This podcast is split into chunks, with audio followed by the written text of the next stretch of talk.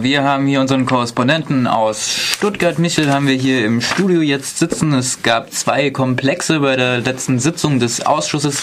Einmal die Umtriebe und personellen Verquickungen im Kuckucksklan hier in Baden-Württemberg und andererseits neue Erkenntnisse im Mordfall Kiesewetter. Und ich übergebe jetzt direkt das Wort an dich, Michel. Also Stuttgarter Korrespondent bin ich nicht, auch wenn ich jetzt viel nach Stuttgart gefahren bin im letzten halben Jahr. Ähm, aber sei es drum. Ähm, diese 25.17 endete praktisch in einem sogenannten Slapstick-Verfahren. Es waren geladen ein ehemaliger NPD-Landtagskandidat und äh, der sich äh, beharrlich weigernde, weil der äh, Kalan ja ein Geheimbund ist, äh, Paul Edmund, äh, der seit Anfang der 90er Jahre äh, Clan äh, und Organisator hier in Baden-Württemberg gewesen ist und nicht nur in Baden-Württemberg auch, sondern auch darüber hinaus. Es wird immer unwahrscheinlicher, dass äh, die Behauptung des Landesamtes für Verfassungsschutz, sie hätten nichts gewusst, äh, vom Clan-Strukturen hier in Baden-Württemberg der Realität entspricht. Äh, nicht nur, dass sie mit Achim Schmidt jemanden in der Nazi-Szene hatten, der auch gleichzeitig im Clan war. Es zeigt sich auch, dass äh, die Schnittmengen zwischen NPD einerseits, Nazi-Rock-Szene andererseits und dem Clan hochgradig gewesen sind und insofern die Anfrage des Landesamtes für Verfassungsschutz aus Mecklenburg-Vorpommern, ob Markus Frintitsch denn auch eine Stuttgarter äh, Chapter des Clans mitbetreibt, äh, durchaus realistisch gewesen sind. Diese Anfrage kam ja, nachdem dort eine äh, Wanderung oder beziehungsweise Übung in Mecklenburg-Vorpommern stattgehabt hat, an der Frintitsch auch teilgenommen teilgenommen hat und äh, wo man mit netten Clan-Kluften äh, äh, kam. Rausgekommen ist, dass der äh, Paul Edmund vom äh, Ausschuss eine Strafanzeige in den Hals bekommen hat wegen uneidlicher Falschaussage, weil er sich geweigert hat, a, seine Mitgliedschaft im Clan dauerhaft anzugeben und von verschiedenen nun belastet wird, unter anderem von seinem Neffen und äh, auch in seiner Funktion als Grand Dragon dieses Clans. Interessant an diesem Punkt auch nochmal, dass ähm, der, äh, diese Clanstruktur um Edmund herum äh, äh zum Beispiel auch bis äh, weit 2007, 13 sagte sogar der NPD Landtagskandidat 2006 in Stuttgart 3, der Herr Wilutzki oder Witzki, wie er hieß, ähm, äh, existent gewesen ist. Also von daher auch von dieser Seite her nochmal eine hohe Unglaubwürdigkeit der Aussagen des Inlandgeheimdienstes in Baden-Württemberg. Man muss davon ausgehen, dass äh, eher es eine systematische, offensichtlich Belügung, äh, Aktion äh, seitens der Auswärter und des Geheimdienstes gegenüber dem Ausschuss gegeben hat. Äh, zumindest wird das äh, wahrscheinlicher, sagen wir es mal so. Kernpunkt äh, war aber dieser verspäteten 25. Sitzung äh, die erst um 11 Uhr statt um 9.30 Uhr begonnen hat, nachdem der Ausschuss in nicht öffentlicher Sitzung offensichtlich seinen Fahrplan weiter beschlossen hat für nach der Sommerpause, also im September, äh, und es offensichtlich dazu äh, größeren Erörterungen gekommen ist, wie man dann noch mit der Restzeit, die man zur Verfügung hat, äh, verfahren soll.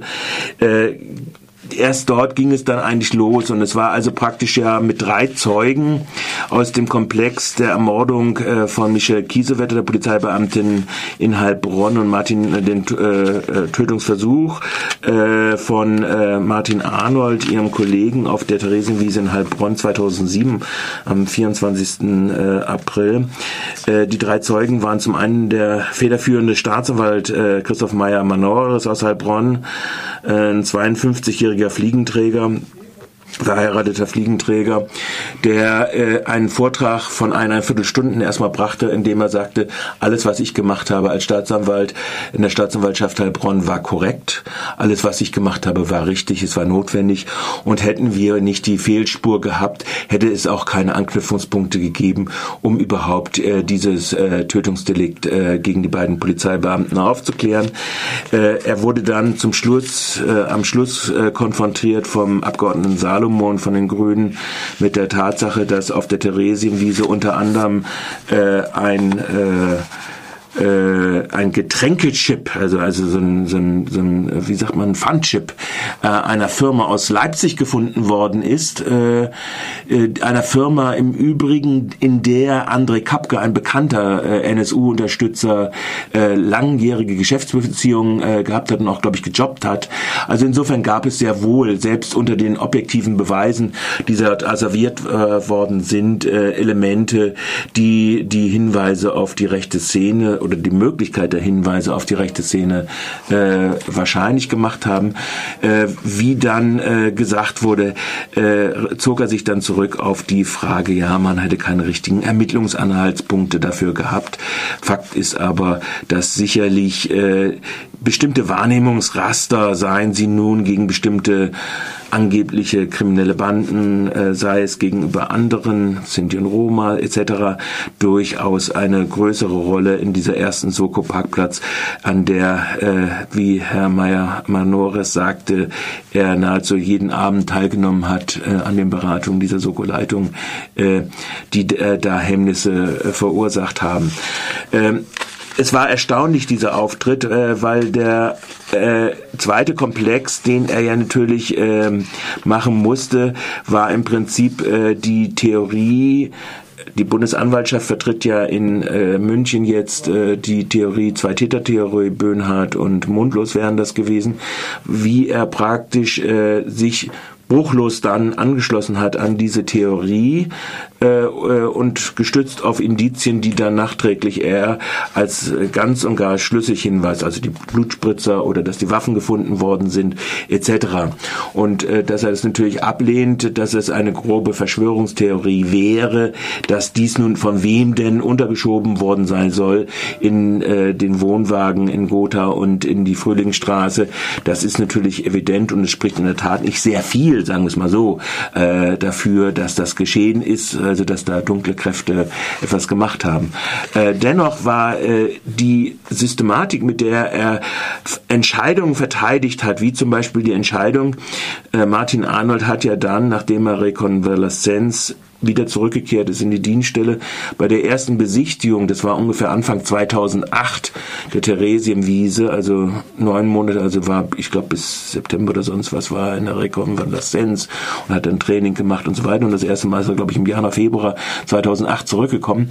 Und das Interessante ist ja gewesen, dass äh, die äh, Ermittler schon in der letzten Sitzung gesagt hatten, ja, wir haben dann gefunden, als wir mit ihm, ohne dass wir ihn darauf hingewiesen haben, hat er uns auch wieder auf eine, auf eine Bäckerei, wo er vorher eingekauft hat, hingewiesen. Dann sind wir auf die Theresienwiese gegangen und dann wurde er auf einmal ganz aufgeregt und sagte, er erinnere sich jetzt an was und das seien zwei Leute gewesen. So äh, und das ist etwas vollkommen Unabhängiges. Wenn wir jetzt äh, nochmal zurückgehen, Anfang äh, Januar, Februar war der Komplex Heilbronn ja im OLG-Verfahren vor München dran. Da haben ja dann die Richter systematisch ausgeschlossen, weil angeblich Arnolds Erinnerungen nicht sein können, weil es dort ein Gutachten erstellt worden ist, äh, von wegen, dass äh, das traumatische Erlebnis dazu geführt hätte, dass er über die Tatumstände keinerlei Hinweise weiß. Das war eine sehr interessante Aussage jetzt mal gesehen. Arnold wurde dann ja unter sogenannter tiefen Entspannung nochmal versucht, äh, ein bisschen mehr herauszuführen. Er hat ja auch äh, äh, daran äh, noch ein, äh, wie sagt man, so ein Fahndungsfoto gemacht und so weiter. Das Interessante ist, was jetzt rausgekommen ist, ist, der Staatsanwalt hat das ja verhindert, dass es äh, irgendjemanden gezeigt wird, in der Öffentlichkeit, zumindest in den öffentlichen Aufrufen da drinnen. Erlaubt worden ist aber äh, in den Polizeidienstkräften äh, diese Bilder zu sagen. Und äh, die Ermittlerin oder die operative Fallanalytikerin äh, Sabine Rücker vom LKA sagte denn, sie war relativ elektrisiert, als sie äh, dieses dann gesehen hat und dass er, er sich erinnerte und dass es auch gleichzeitig eine gewisse Kohärenz, und das war denn der dritte Zeuge in diesem Komplex, mit äh, einer Beschreibung beziehungsweise auch der Wiedererkennung äh, von äh, demjenigen Polizeibeamten, mit dem sich die Michelle Kiesewetter am Vorabend der Tat zum äh, Essen und Trinken gehen verabredet hatte. Und der hatte beschrieben, eben in der Innenstadt äh, von Böblingen oder Sindelfingen, ich weiß gar nicht, wo das jetzt gewesen war, wo die essen gegangen sind, hätte sie ein eine Person sehr intensiv beobachtet. So, und das war jetzt ein interessanter Vorgang, jetzt mal so am Rande, dass es da durchaus Spurenelemente gegeben hat, denen nicht nachgegangen ist und wo die Staatsanwaltschaft es ausgeschlossen hat. Der Herr Staatsanwalt hatte natürlich ein ganzes Arsenal von Beweiswürdigungstheorien und Erinnerungstheorien äh, zur Hand und hat dann auch äh, ein Gutachten in Auftrag gegeben, die dies als eine aus neurologischer Sicht für nicht möglich hält, dass sich Herr Arnold in dieser Hinsicht äh, äh, erinnert hat. Dieses Gutachten ist dann jetzt auch in das OLG München Prozess eingeführt worden und schließt diese Variante auch einigermaßen äh, für das äh, dortige Verfahren äh, aus. Ansonsten ist nochmal interessant, äh, dass, wie gesagt, das eine elektrisierende Ausgabe für die dann ab 2009 zuständige zweite fortgeführte Soke gewesen ist.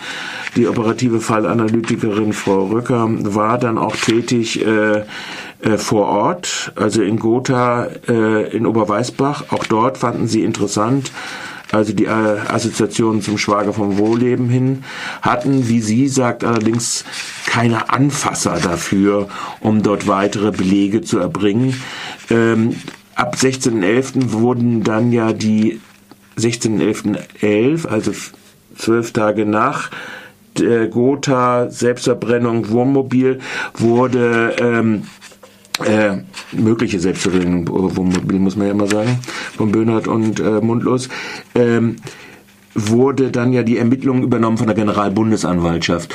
Und es gab dann einen relativen Kurzschluss, und das sagt sie auch, und äh, sie so äh, beschreibt sie auch ihre Zwischenberichte, wo gesagt wurde, wenn das die beiden sind, wegen Blutanhaftung an der, äh, äh, an der Trainingshose von Böhnhardt, von Michel Kiesewetter, was ja auch Übertragungen sein können, weil zum Beispiel eine Waffe oder was weiß ich, wer, wie immer.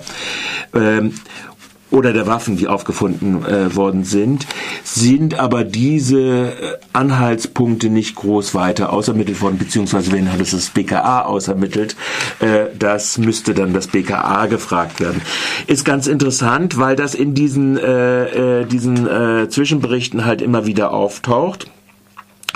Und äh, insofern also praktisch diese potenziell doch weitergeführten Formen, also möglicherweise doch jemand, der da beobachtet hat am Vorabend, doch jemand, äh, doch stärkere Hinweise auf äh, zusätzliche, äh, siehe diese Pfandmarke dieser Firma, der Getränkepfand, Kontakte hinein äh, in das NSU-Unterstützerumfeld äh, äh, von äh, oder das NSU weitere Netzwerk, was äh, bestimmte Sachen, die der Staatsanwalt ganz sicher ausgeschlossen hat, nämlich äh, die Frage zusätzlicher Helfer an diesem äh, Tattag und was jetzt auch die Generalbundesanwaltschaft sicher auszuschließen meint zu können äh, in dem Münchner Verfahren. Äh, das ist dann äh, doch noch durchaus eine äh, weitere, äh, ja, zumindest äh, offenen, offenen äh, Geschichten. Viel Raum hatte dann auch noch die Handyauswertung oder die unterlassene Handyauswertung von des Handys von Michel Kiesewetter. Der Staatsanwalt war sich ganz sicher, Yahoo hätte ihm nichts gesagt, weil er 20-jährige Erfahrung in der Anforderung aus den USA hat. Äh, der Staatsanwalt war sich in vielen Sachen ganz sicher bezogen auf seine Erinnerungskurven und so weiter und dem Ausschluss von äh, bestimmten Sachen, die dann bei näherer Befragung dann doch nicht ganz so sicher waren, sondern äh, und auch nicht so sicher, wie er es immer meinte. Man könne nicht ausschließen, dass auch irgendwann mal Marsmenschen äh, äh, mit einem UFO landen, äh, sondern äh, durchaus äh, in weitere Plausibilitäten eingegangen sind, was er dann auch eingestehen müsste. Also das war so ein bisschen, naja. Da hatte sich ein Mann an ein Viertelstunden, ein Referat von einer Viertelstunde vorbereitet und sich sicher gemacht und äh, dann bei konkreten äh, Nachfragen äh, wurde dann doch äh, ein bisschen mehr deutlich, äh, dass es nicht ganz so sicher war. Dann vielen Dank dir, Michel, für diese doch mal wieder ernüchternden Informationen vom Untersuchungsausschuss. Darf ich noch ein Schlusswort sagen? Und ein Schlusswort von unserem Korrespondenten, der zwar nicht aus Stuttgart kommt, aber oft dort ist, gibt es auch noch. Ja, also ich will nur ganz einfach sagen, es ist, glaube ich, jetzt mal so an der Zeit, äh, vor Beginn des, der nächsten Runde äh, nochmal eine Bilanz zu ziehen. Und ich denke, man sollte das in der Vorbereitung dann der September, 15 Sitzungen sind dort geplant, äh, weitere äh, terminiert, sollte man das machen und in der Zwischenzeit auch bestimmte Sachen nochmal eruieren. Da ist insbesondere, was macht eigentlich jetzt die Staatsanwalt Stuttgart mit dem Todesfall Florian Heilig? Äh, da scheint ja offensichtlich äh, viel Zinnober drum zu sein, ob nicht doch Gutachten beauftragt worden sind über die Handlungsfähigkeit zum Todeszeitpunkt. Also Gut, also das, äh, ich denke, hier gibt es noch viel nachzufragen, nachzugucken auch nochmal und äh, zu diesen Komplexen auch noch.